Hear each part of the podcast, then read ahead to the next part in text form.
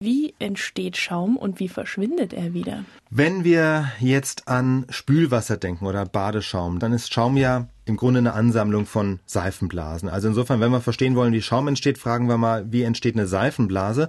Für Seifenblasen brauchen wir logischerweise Seife, beziehungsweise allgemeiner gesprochen Tenside. Also das sind die Sachen, die da auch im Spülmittel drin sind.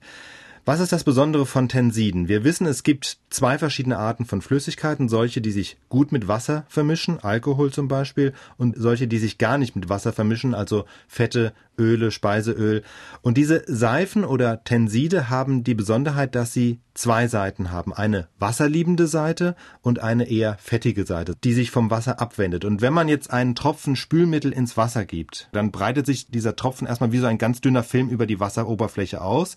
Und dieser Seifenfilm ist wieder so beschaffen, dass die wasserliebende Seite also nach unten zeigt, eben zum Wasser, und die fettige Seite dieser Moleküle zeigt vom Wasser weg, also nach oben.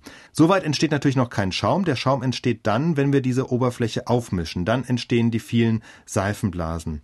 Auch das kann man sich jetzt veranschaulichen, wenn man dran denken, wie Kinder Seifenblasen machen, also mit diesem Ring, wo dann diese dünne Haut aus Seifenwasser drin ist, die man dann rausbläst. Und dass das Ganze eine perfekte Kugel wird, liegt jetzt daran, dass die Kugel einfach die sparsamste Form in der Natur ist. Also die Form, die bei einer bestimmten Menge an eingeschlossener Luft die geringste Oberfläche benötigt. Wenn ich mir ein Schaumbad einlassen würde oder Geschirrspülmittel, dann puste ich ja nicht sehr anders als Nein. bei dem niedlichen kleinen Spielgerät. Genau, früher. also das Pusten ist sozusagen die Modellvorstellung. Ich puste nicht beim Schaumbad, aber natürlich bringe ich, wenn ich zusätzliches Wasser einlasse, diese Seifenwasseroberfläche in Unruhe. Das heißt, erstens es spritzt und zweitens, wenn ich so ins Seifenwasser schlage, dann gelangt ja auch immer wieder Luft unter die Wasseroberfläche und diese Luft bleibt dann nicht lang. Das heißt, die steigt dann in Form von Luftbläschen wieder hoch und wenn diese Luftblasen sozusagen durch die Wasseroberfläche nach oben kommen, dann machen sie das gleiche wie wenn ich eine Seifenblase puste. Also das heißt, sie formen diese schöne Kugel.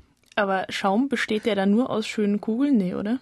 Nee, also die Kugel ist erstmal sozusagen das Element und dann entstehen ja viele Kugeln und wenn die sie zusammentun, dann ist es so, geht die Natur wieder sparsam vor. Das heißt, die vielen Seifenblasen, die ja auch unterschiedlich groß sind, versuchen gemeinsame Grenzen zu bilden. Deswegen bappen sie gleich so zusammen und so entstehen diese vielen unregelmäßig geformten Blasen im Schaum. Naja, und dass der Schaum dann wieder verschwindet, liegt natürlich daran, dass die Haut der Bläschen nun mal aus Seifenwasser besteht. Das fließt dann wieder ab und irgendwann sind diese Blasen so instabil, dass die zerfallen und damit auch der Schaum verschwindet.